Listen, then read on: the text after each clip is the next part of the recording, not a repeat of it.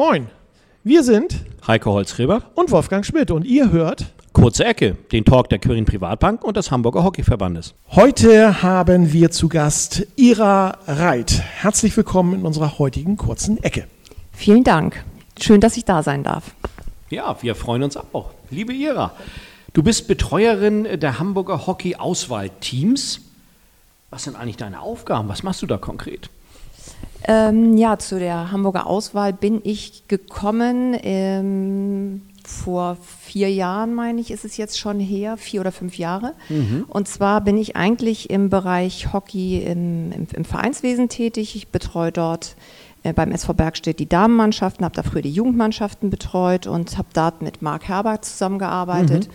Und irgendwann standen wir mal bei einem Hockeyspiel in der Halle und dann fragte er mich so en passant, sag mal, könntest du dir nicht vorstellen, vielleicht auch die Betreuung der Auswahlmannschaft zu machen?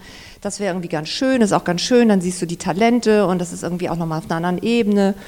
Und dann habe ich erstmal gesagt, ich spreche das mal zu Hause ab, ich kläre das mal und habe es mir überlegt und äh, bin dann dazu gekommen, habe gesagt, ja, mache ich. Ähm, habe es auch noch keinen Tag bereut und meine Aufgaben sind im Grunde genommen alles, was mit der Organisation ähm, der weiblichen Jugendmannschaften mhm. zu tun mhm. hat. Okay. Das fängt damit an, dass ähm, wenn irgendwelche Sachen im System erfasst werden sollen und versuche ich da die Trainer zu, zu entlasten, mhm. sei es, dass die NADA-Zertifikate eingeholt werden müssen, dass irgendwelche E-Learning-Geschichten durchgeführt werden mhm. müssen, da halte ich nach.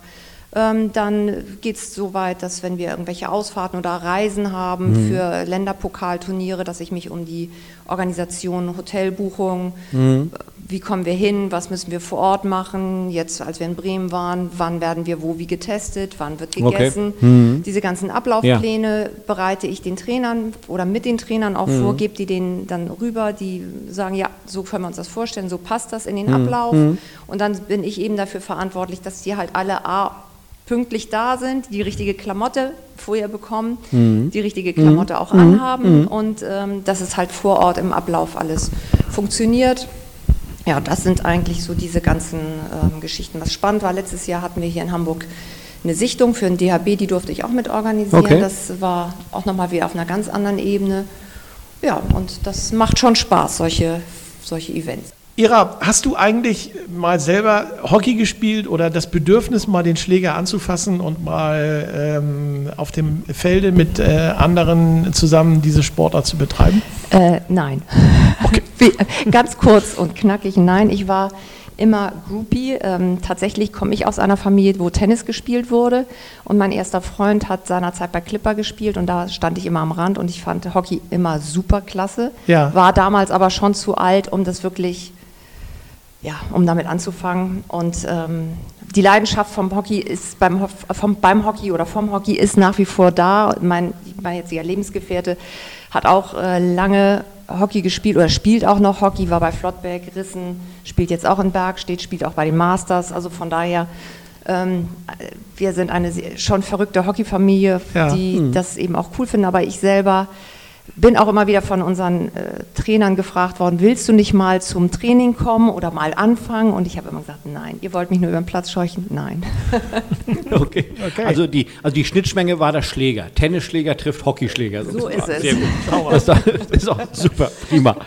Das heißt, deine Perspektive auf den Hockeysport ist, ist Zuschauen, Groupie sein, wie du formuliert hast. Ähm, du hast uns ja erzählt, was du sozusagen in, in, als Betreuerin der Auswahlteams machst. Also eine sehr logistische und auch verantwortungsvolle Aufgabe, damit äh, alles auch im Hintergrund funktioniert. Was war dein persönliches Highlight in deinem Betreuerleben? Also mein Highlight im Betreuerleben jetzt bei der Auswahl war zum einen, klar, man will immer gewinnen und als mhm. wir dann äh, den Hallenpokal, den, den Berlin-Pokal gewonnen mhm. haben mit den Mädels, mhm. das war schon großartig, das war ein mhm. ganz, ganz tolles Gefühl.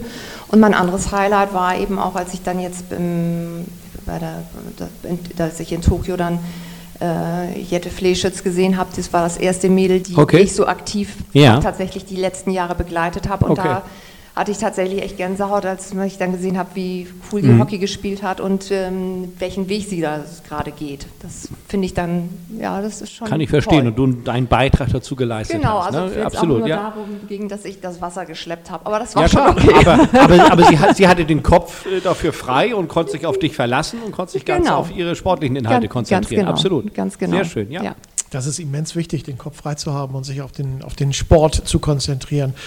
Ähm, Ehrenamt hast du ja gerade eben schon gesagt. Ähm, dann können wir natürlich und schließen darauf zurück, dass du berufstätig bist. Das wissen wir, du bist selbstständig im Bereich Hausverwaltung. Ähm, wie bekommst du, das ist ja auch, Hausverwaltung ist ja ein ganz weites Feld. Da, da stelle ich mir vor, dass du ganz viel zu tun. Wie bekommst du Beruf, Familie und Ehrenamt unter einen Hut? Ähm, das ist manchmal nicht so ganz einfach, aber ich habe, ähm, also mein Mann und ich haben, betreiben die Firma gemeinsam. Wir haben ein großes Team auch da und Ja. da wird eben auch viel, muss man ehrlich sagen, aufgefangen. Das ist manchmal nicht so ganz einfach. Ähm, es gibt es ja immer so Wellenbewegungen, mal hast du viel, was im Ehrenamt anfällt. Ja. Mal fällt nicht so furchtbar viel an. Ähm, das kannst du dann ganz gut äh, steuern und das wird von allen da mitgetragen. Und äh, das funktioniert auch nur so. Jedenfalls, in die, wenn du es in dem Umfang machst, wie ich es halt tatsächlich Ja. mache. Wahnsinn. Was motiviert dich? Du hast es eben beschrieben, es ist manchmal herausfordernd, das Zeitmanagement, sich doch dafür so stark zu engagieren ne? und im Hinterkopf vielleicht immer zu haben, Mensch, jetzt kommt was anderes zu kurz, aber trotzdem ist die Motivation da, sich freiwillig zu engagieren. Äh, Was, was gibt es dir? Äh, Ähm, es gibt unendlich viel positives Feedback. Das macht mir super viel Spaß. Das ist, ähm, ja, mir macht es super viel Spaß, mit jungen Menschen zu tun zu haben. Ähm, wenn wir irgendwelche Tu- Turniere oder Veranstaltungen organisiert haben und man sieht, dass es funktioniert, dass alle Spaß haben, dass das ein super gelungenes Event ist, dass man fröhliche Kinder hat. Oder auch, wir haben jetzt zum Beispiel, im, damit überhaupt unter Corona Hockey im letzten Jahr möglich war, haben wir dann Videos gedreht, die den Eltern mit an Hand gegeben, damit die Kinder überhaupt wissen, wie sie auf den Platz kommen dürfen, damit sie überhaupt Corona-konform ähm, Ho- Hockeytraining machen Ja. können oder durchführen können. Und ähm, wenn man dann das Feedback von den Eltern bekommt, das ist so super, dass ihr das gemacht habt und ähm, ohne das, das ist für die Kinder so wichtig. Ja. Und das gibt mir äh, ganz viel Freude. Also das, äh, dieses, dieses Positive, dass man ein Stück weit was bewirken kann und ja, das macht, das macht Spaß. ja, das sieht man auch, deine Augen leuchten. Also diese Freude ist förmlich äh, zu spüren. Ne? Wolfgang, das siehst du doch auch. Definitiv, bin ich hundertprozentig bei dir, Heiko. Also ganz, ganz klar. Ähm, Ihrer Sport ohne Ehrenamt ist für uns alle nicht denkbar. Gerade äh, in einer Sportstadt wie Hamburg bedarf es sehr, sehr vieler äh, ehrenamtlicher Helferinnen und Helfer. Die Bereitschaft ähm, zum, zum langfristigen Engagement hat in den letzten Jahren, hören wir ja auch immer wieder, äh, abgenommen. Es ist weniger geworden. Was meinst du, was braucht es, ähm, um dieses Ehrenamt, äh, dieses Engagement für dieses Ehrenamt äh, wieder zu verstärken, attraktiver zu machen, dass Menschen so wie du ähm, Richtung Verein rausgehen und sagen, okay, um Heiko von eben zu zitieren, ich trage die Flasche Wasser. Ja, Was, was, was, was denkst du, was braucht es? Ich glaube, es ist ganz wichtig, dass du, ähm, dass du ein Umfeld hast, wo du ganz viele, also wo, wo du schon eine gut funktionierende, eine gut funktionierende Infrastruktur hast, Ja. die aus Ehrenamtlern besteht, weil da ist es dann einfach oder einfacher, Menschen zu motivieren, sie auch mitzunehmen und zu sagen, ähm, habt ihr nicht auch Lust, weil die eben sehen, dass es uns Spaß macht bei dem, was wir tun. Und da sind wir, nun da habe ich das Glück, dass wir in einem Verein sind. In Bergstedt ist alles ehrenamtlich. Ja. Wir haben keine Gastronomie, da wird das Eis im Ehrenamt verkauft, da werden zu Corona Bonschi-Tüten getüt, eingetütet und Ja. als Bonschi-Tüten verkauft. Und auch das läuft alles im Ehrenamt. Und das merken halt auch, also wir haben ein super Feedback, weil es auch viele Vereine gibt, die bei uns auf der Anlage sind und dann eben auch merken, dass es eine ganz andere Tonalität ist, wie nett es ist, dass man miteinander anders ins Gespräch kommt. Und dadurch kannst du halt Leute auch dazu begeistern, ähm, mitzumachen oder selber Ja. sich vielleicht dazu engagieren. Aber es ist schon grundsätzlich echt schwer, das Leute davon zu überzeugen, dass sie von ihrer privaten Zeit, die ihnen wichtig ist, vielleicht mal etwas abgeben für andere. Und ich mhm. glaube, das ist einfach ein grundsätzliches gesellschaftliches, gesellschaftliches Problem, ja. das wir halt haben.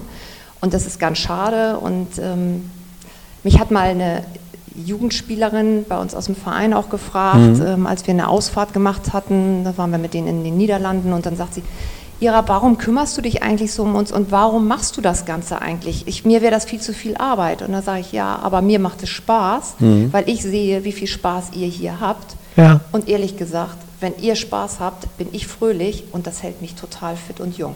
Mhm so, so wie du es beschreibst, äh, Ira, ist es praktisch so ein positiver Ansteckungseffekt. Ne? Genau. Wir reden ja im Zusammenhang mit Corona viel negativ über Ansteckung. Ja. Und das, was du da gerade sehr schön beschrieben hast, ist halt diese positive Ansteckung, Menschen mitzureißen und sagen, Mensch, es gibt, es, äh, es gibt was euch zurück. Ideelle Rendite, Spaß, äh, Freude ja. und äh, da steht so eine Community, die, die einfach äh, Spaß bringt in dem Sinne.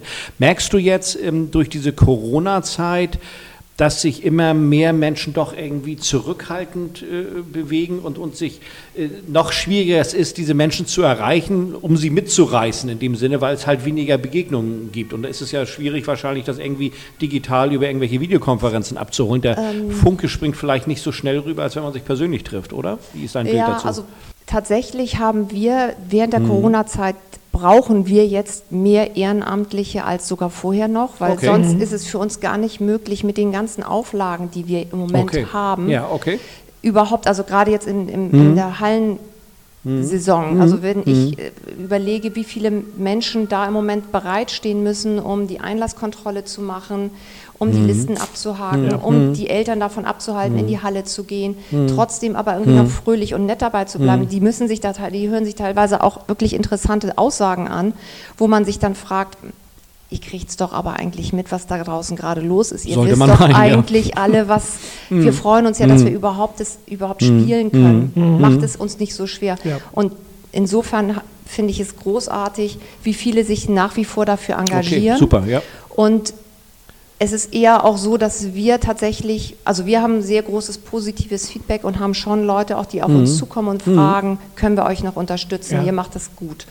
Und das ist schon toll. Und es ist durch Corona deutlich viel schwerer geworden, weil mhm. du einfach dich mit Themen auseinandersetzen musst.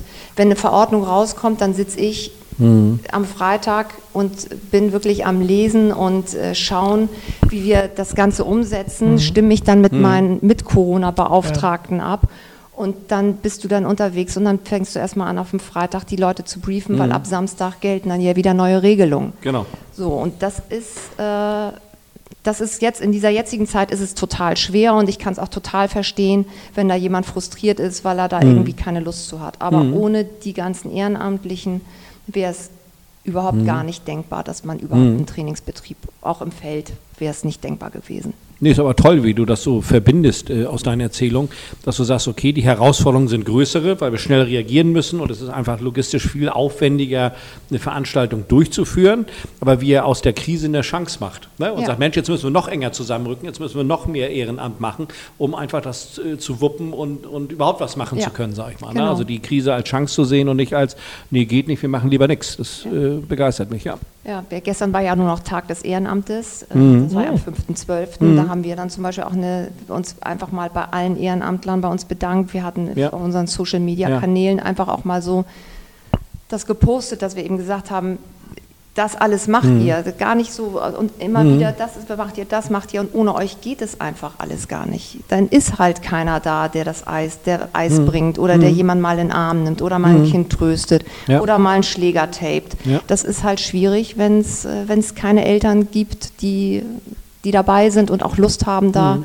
mhm. mal zehn Minuten länger ja zu genau. investieren. Brauchst du eigentlich ähm, ihrer, in, in, mit deinen mit ehrenamtlichen äh, Kolleginnen und Kollegen, ähm, was musst du da für Voraussetzungen mitbringen, um dieses Ehrenamt auszufüllen? Du musst eigentlich nur Spaß haben und willens sein, dich einzubringen. Und okay. jeder kann irgendwas besonders gut. Ja. Und da ist jeder Verein oder jede Institution, es geht ja nicht nur um Verein, es geht ja auch bei Stiftungen, das kannst du ja auch, mhm.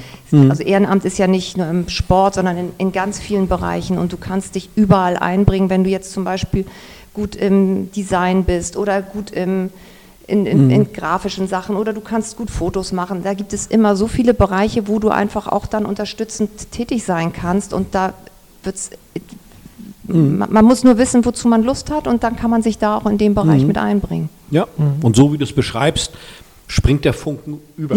ne? und, äh, und, und, und, jetzt mal ganz konkret, das wird auch den Zuhörern äh, so gehen. Wenn sich jetzt jemand äh, ähm, angesprochen fühlt, und ich gehe davon aus, dass es so sein wird, es kann gar nicht anders sein, und er möchte sich jetzt ehrenamtlich im Hockey engagieren, hast du einen Tipp äh, für den oder diejenige? Wohin kann sie sich wenden? Was ist da so ein, so ein erster Kontaktpunkt? Also erster Kontaktpunkt wäre für mich immer der nächstgelegene Hockeyverein, okay. zu dem ich vielleicht auch einen Bezug habe. Ja. Also man ja. muss sich da auch wohlfühlen. Also mhm. Also wichtig ist halt, du gehst einfach mal hin, unterhältst mhm. dich mit den Leuten und wenn du das Gefühl hast, du passt dahin, dann kannst du, da, kannst du eben auch fragen. Wenn du das Gefühl hast, nee, das ist ja nicht so ganz meine Wellenlänge, mhm. dann bist du, wirst du da nicht glücklich. Dann musst mhm. du halt tatsächlich vielleicht nochmal einen Ort mhm. weiter oder in Hamburg hat ja eine sehr hohe Dichte, jetzt wenn wir mhm. beim Hockey ja. bleiben. Ja. Ähm, da findest du aber immer Bereiche, wo du, wo du, ich würde einfach immer direkt fragen. So kommen wir auch zu unseren mhm. Unterstützern, indem wir einfach auch, wir werden entweder angesprochen oder wir machen eben auch Aufrufe und sagen, hier, heute ist das und das liegt an oder an dem und dem Tag haben wir das und das zu machen oder wir müssen jetzt äh, Netze aufhängen. Wer mhm. ist dabei? Das sind so Kleinigkeiten mhm. und wenn man wirklich Lust hat, einfach fragen. Da sind alle happy und viele wissen auch immer gar nicht, dass es das derjenige vielleicht Lust hat, weil dann ist mhm. ja auch die Scham manchmal dann ja, auch im Weg. Exakt. Also reden hilft. Ja, äh, Stichwort Fragen. Frei nach äh, Erich Kästner, es gibt nichts Gutes, es sei denn, man tut es. Und jetzt hört das jemand dort draußen und sagt, jetzt will ich was tun. Wo kann er konkret anrufen, eine E-Mail hinschicken und ähnliches? Welche Idee gibt es da? Ähm, auf der Homepage mal gucken. Okay. Und da gibt es ja meistens auch Ansprechpartner mhm. für Spartenbereiche oder für, okay. für den, für den Hockeybereich ja. ja.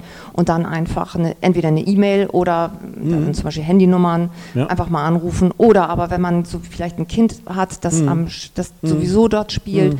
den Trainer fragen, braucht ihr noch okay. jemanden oder andere Eltern fragen. Meistens ist es ja so, also wenn ich bei uns auf der Anlage bin, mhm. grüßen mich ganz viele Menschen, die ich noch nie gesehen, also da kenne ich dann die Kinder klar. von sehen, hallo. Ja, klar. Aber, aber nicht zwingend immer die Eltern, mhm. aber man einfach wirklich ansprechen oder mhm. E-Mail schreiben und, ja. und über die Homepage Einfach gucken. vielseitiger denken. Also nicht nur genau. den Kontakt suchen über die üblichen Kontaktadressen, die man findet, wie du beschrieben hast, um jetzt anfangs Hockey zu spielen. Ja, das ist das eine. Aber auch wenn ich mich ehrenamtlich engagieren will, rund um den Hockey herum, ja. so wie du es äh, professionell seit Jahren machst, ähm, sind die Kontaktadressen genau die richtigen. Und äh, wenn dort jemand, sage ich mal, sich nicht direkt angesprochen fühlt, kennt er aber jemanden, wo es richtig platziert ist, sage ich mal. Ne? Genau. Also insofern, liebe Zuhörerinnen, liebe Zuhörer, E-Mail schreiben, anrufen, keine Scheu. Nee, es läuft. Ich würde auch noch mal ganz konkret nachfassen, du hast gerade Homepage gesagt. Äh, welche Homepage empfiehlst du? Nicht die äh, von Bergstedt wahrscheinlich, sondern die vom Hamburger Hockeyverband. Ne? Sowieso.